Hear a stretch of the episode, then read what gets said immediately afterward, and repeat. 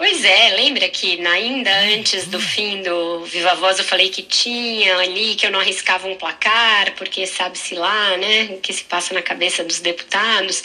Logo depois que a gente terminou o programa de ontem, Bucarte, começou um zum zum grande por parte dos deputados, de que havia uma movimentação forte de igrejas evangélicas, além de emissários do governo, pressionando deputados para votarem a favor do texto que da proposta de emenda à Constituição que estabelecia a possibilidade de impressão do voto. Além dessa iniciativa junto à bancada evangélica por parte de igrejas, também houve uma iniciativa do governo pressionando com as emendas, né? Que os deputados que votassem contra o governo não seriam tão agraciados assim com emenda. O que se fez foi um bem bolado é, um bem bolado pelo qual Bolsonaro saiu com a maioria nominal dos votos, então foram 229 votos a favor da medida que ele defendia contra 218 contrários. Este placar não é suficiente para aprovar a PEC, mas dá discurso para o presidente continuar a sua cruzada. Para não é, se indispor com o governo, muitos deputados preferiram se ausentar da votação. Foram mais de 60 os ausentes. É, a ausência, nesse caso, conta como um voto contra, porque para se aprovar uma PEC você precisa fazer o placar de 308 votos. Então, quanto mais gente houver no plenário, melhor para o governo aprovar. Como já se sabia que não seria aprovado, a ideia foi não dar a Bolsonaro uma derrota muito significativa. Então, foi esse bem bolado que foi feito tudo sob o beneplácito do presidente da Câmara, deputado Arthur Lira. Essa balela, né, Vera, que a gente fica sempre escutando, ah, o presidente vai se moderar, ah, ele vai aceitar a decisão do Congresso, do plenário da Câmara, o Arthur Lira dizendo que ele tinha prometido que ia aceitar, e tá na cara que não vai, vai continuar batendo nessa tecla, agora insuflado por essa maioria simples, né, não passou porque não era caso de maioria simples, mas isso acaba servindo de argumento para ele continuar insistindo e dizer que a maioria do plenário é, duvida da lisura das eleições com urna eletrônica, deputados eleitos pela urna eletrônica, diga-se de passagem, né? Veja só, né, Carol? É claro, nem o Arthur Lira, Lira acredita que o Bolsonaro vai se moderar, vai aceitar o resultado da votação e vai parar com esse assunto. Se ele quisesse de fato obter esse compromisso do presidente, era simples. Ele poderia mover a grande massa de deputados sob a sua influência para que votassem de fato contra, dessem uma derrota robusta a essa tese que tirasse o discurso do presidente da República. Não foi isso que ele fez. Ele deixou correr solta essa pressão sobre os deputados e articulou efetivamente a ausência de muitos deputados. O seu partido, o PP, foi o que mais recorreu a esse expediente de faltar a votação para que a, o placar não fosse muito dilatado. No PP, foi quase um terço, um terço, um terço a divisão. 13 votaram pelo não, 16 votaram pelo sim, pelo voto impresso. Então, o PP, que tem a Casa Civil, tem a liderança do governo na Câmara e tem a, a própria presidência da Câmara, uma espécie de tríplice coroa do governismo, deu maioria de votos a Bolsonaro, mas 11 se ausentaram.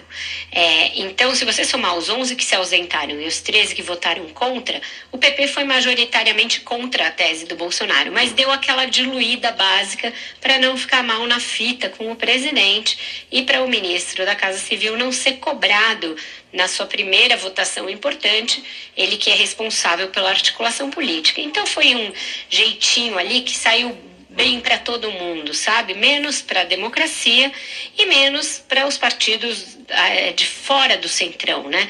Do, cen do centro não bolsonarista. Esses saíram muito, muito mal na fotografia. PSDB e PT, nesse cenário todo aí, como é que a gente avalia? O PT foi quem garantiu a derrota da PEC, né? Deu 59 votos contra a ideia do voto impresso, votou como um monolito, mostrando unidade aí, unidade na ação parlamentar e uma unidade de propósito eleitoral, né? Um partido que está focado nas eleições, tem o, o líder nas pesquisas que é o Lula e está diretamente focado em impor derrotas a Bolsonaro nos temas que realmente importam. Os partidos de esquerda que estão mais ou menos articulados com o PT também foram muito firmes contra a, a proposta, o PCdoB, o PSOL e outros. E teve os partidos de esquerda tico-tico no fubá, o PSB, que deu aí 11 votos a favor do voto impresso, e o PDT do Ciro Gomes, que deu 6. Agora lembremos, lá atrás, na votação da proposta da Previdência, da reforma da Previdência, a deputada Tabata Amaral votou a favor da reforma da Previdência, algo que tinha uma justificativa para uma deputada com o perfil dela. Ela foi execrada pelo seu partido, pelo Ciro Gomes, e teve de sair do PDT, porque foi punida, etc. Agora tem seis pedetistas que votaram com Jair Bolsonaro. Aí é uma coisa votar a favor de uma obsessão do presidente da República pela qual ele já ameaçou, inclusive, a realização das eleições. O que vai acontecer com esses deputados? E o PSDB do João Dória e do Eduardo Leite, que querem se apresentar como terceira via? A polarização PT-Bolsonaro, mas que mas é um partido em que 14, 14 deputados votaram a favor da proposta do Bolsonaro. O mais notório tucano de todos, que quase foi presidente da República, teve uma votação maciça ali em 2014 no segundo turno contra Dilma Rousseff, Aécio Neves, o que, que ele fez de vexame? Ele se absteve se absteve numa votação como essa.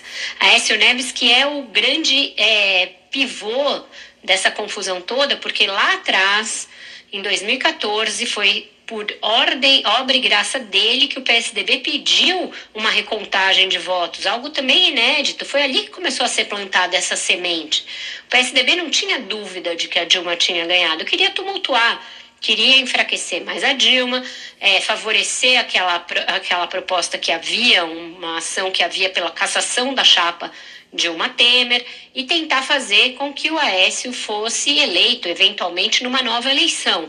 Então foi com esse propósito que o PSDB pediu uma auditoria dos votos. O que, que se constatou naquela ocasião? Por uma auditoria contratada pelo próprio partido que as urnas eram é, seguras, que as eleições foram lícitas e que não houve fraude. Foi constatado isso, foi contratada pelo PSDB, uma auditoria externa. E o que, que o senhor Aécio Neves faz?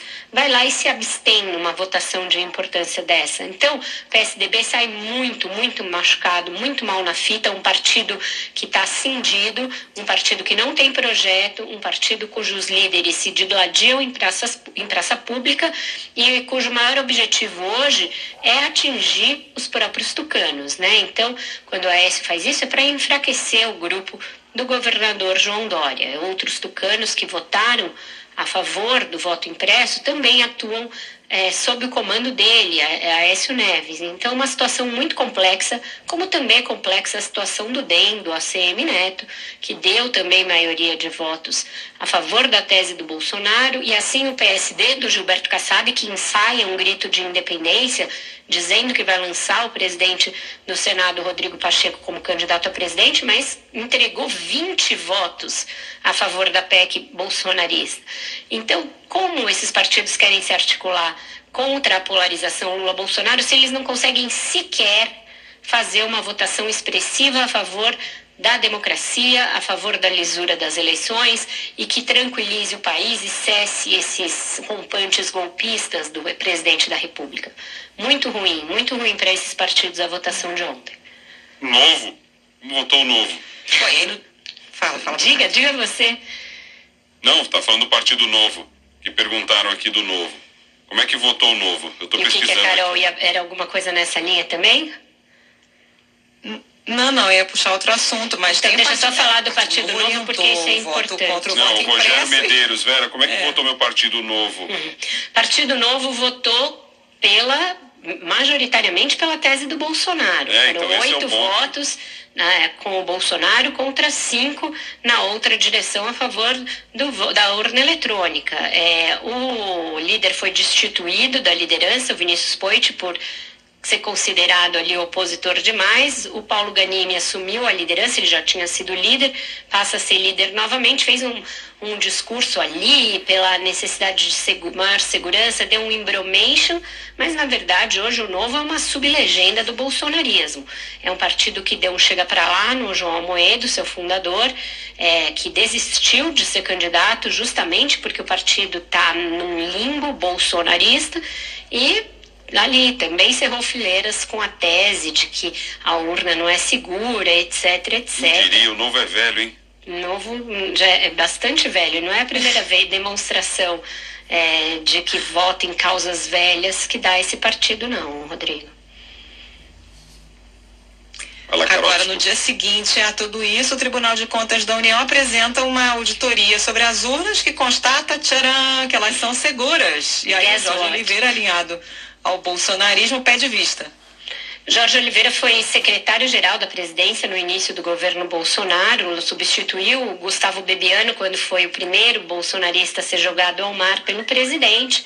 Ele tinha sido assessor do, do Bolsonaro na Câmara e foi nomeado por ele para o Tribunal de Contas da União. Desde que chegou lá, e atua como uma espécie de goleiro do bolsonarismo, pedindo vista de processo para não complicar o governo. É basicamente essa a atuação desse ministro. No caso do, da, do relatório de auditoria da pandemia, que tinha ali muitas críticas ao governo, recomendações de punição ao ministro Pazuello, a secretários da sua gestão e a outros servidores, ele também fez isso, pediu vista, segurou o processo com ele enquanto ele pôde. O que, que ele alegou hoje? É muito engraçada essa alegação, é muito irônica. Ele alegou vazamento, que, é, que esse era um caso sigiloso e que não poderia ter vazado a auditoria para a imprensa. Ué, se o que os bolsonaristas estão cobrando é justamente que a urna seja auditável, que ela seja auditada, quando tem uma auditoria eles não querem que ela chegue ao público, que o resultado chegue ao público. Então vocês vejam um nonsense e vejam o quanto que esse assunto é só para tumultuar. É um assunto que só serve para causar confusão na sociedade, para desviar o foco de problemas importantes, para criar celeuma onde não existe. O que diz a auditoria do TCU? Os auditores do TCU são considerados os mais rigorosos dentro do serviço público. É um concurso público dificílimo, são técnicos, eles tiveram acesso a toda é, a, todo o maquinário da justiça eleitoral, a toda a parte de hardware, de software, é, todos os tipos de auditoria que são feitos, todos os passos e constatou o que o próprio TSE já vem dizendo que as urnas são sim auditáveis, que elas são auditadas em todas as fases e que o sistema é blindado.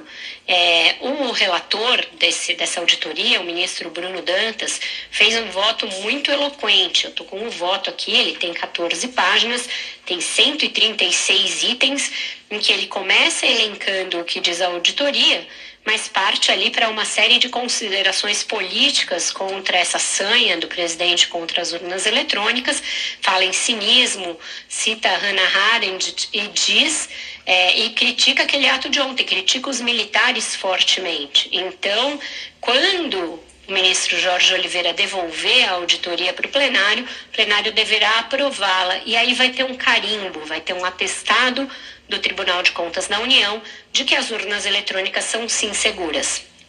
Falou em cinismo, mas não falou em charlatanismo. Bonita essa palavra, né? Uma palavra interessante, charmosa. Então, a CPI está pensando em, entre os crimes atribuídos ao presidente da República no final, no seu término, no relatório do senador Renan Calheiros, incluir as práticas de charlatanismo e curandeirismo, que são práticas previstas no Código Penal como crimes. Elas estão consignadas nos artigos 283 e 284 do Código Penal. Vai ser todo um rol de crimes comuns e crimes de responsabilidade que vão ser atribuídos por Renan a Bolsonaro e esses dois também estão entre eles. Ele até falou isso passando Roda Viva na segunda-feira, mas é que essas palavras elas são tão eivadas de, elas parecem adjetivos que na hora você nem associa que tem um crime, que tem um tipo penal ligado a elas, o que são né, o charlatanismo e o curandeirismo dentro da, da concepção penal. São você praticar é, medicina sem poder e vender medicamentos ou é, advogar por medicamentos sem eficácia comprovada ou pior, com a eficácia, com a não eficácia comprovada. Então é isso que eles vão fazer com Bolsonaro em relação a pregação do tratamento precoce, uso de invermectina, cloroquina, etc. É, e deverá estar no relatório. Se isso tem chance de prosperar, a gente já falou disso por aqui, né? Vai cair na mão do Augusto Aras, deverá ser bastante desidratado. Ele certamente vai tentar tirar o presidente de qualquer possibilidade de responder a um processo pelos crimes da pandemia. Se ele aceitar alguma coisa, deverá ser de Pazuello para baixo, né? Do ministro para os escalões inferiores do Ministério da, da Saúde e só naquilo em que houver muito batom na cueca, houver muita coisa confirmada ali, venda de vacina é, com superfaturamento, contratos irregulares, ele vai ficar muito nessas questões objetivas, o Procurador-Geral da República. Então, dá um certo charme ao relatório do Renan Calheiros falar nessas práticas, gera conversa ali na nossa, charlatanismo, curandeirismo, mas não vejo muita chance disso ir adiante não, gente. Deixa, deixa claro que esses dois aí são crimes, como você falou, e os outros são medicamentos, né? É, porque senão vai chegar e daqui a pouco vai ter gente dizendo que também faz parte do kit Covid charlatanismo, bandeirismo, você mistura tudo com ivermectina e cloroquina e beleza. E manda para dentro. É. E enquanto isso, continua a queda de braço da vacina, né? Agora o Rio se juntando a São Paulo na queixa de que não está chegando vacina suficiente, mais um dia de vacinação suspensa no Rio. Não tem vacina suficiente para vacinar a faixa de 24 anos. O prefeito Eduardo Paes criticando bastante o Ministério da Saúde. O governador de São Paulo, João Dória, também voltou à carga nesse assunto, dizendo que o ministro Queiroga mente é, com os dados que ele apresenta de vacinação, mas ainda assim São Paulo está dobrando a aposta de que vai conseguir encerrar a vacinação dos 18 anos neste fim de semana. Marcou aí uma virada da vacina, vão ser, vai ser o fim de semana inteiro de vacinação para dar conta deste público. Um público grande, numeroso, muita gente, e serão várias idades, de 18 a 21, tudo no fim de semana. É, é de se prever filas enormes no, no fim de semana, sobretudo na capital, aqui em São Paulo, e vamos ver se será possível entregar isso. Ele quer entregar a data, né? Cumprir ali uma data com a qual ele se comprometeu e para continuar com essa é, defesa, com essa marca aí, que é quase uma marca marqueteira, de que São Paulo é o estado que mais vacina, que vacina mais rápido, etc. Vamos ver como vão ser essas filas e se a quantidade de vacina será suficiente, uma vez que ele próprio, João Dória, está se queixando do envio de doses em quantidade insuficiente para vacinar todos os paulistas. Então, tem um desafio aí pela frente no fim de semana.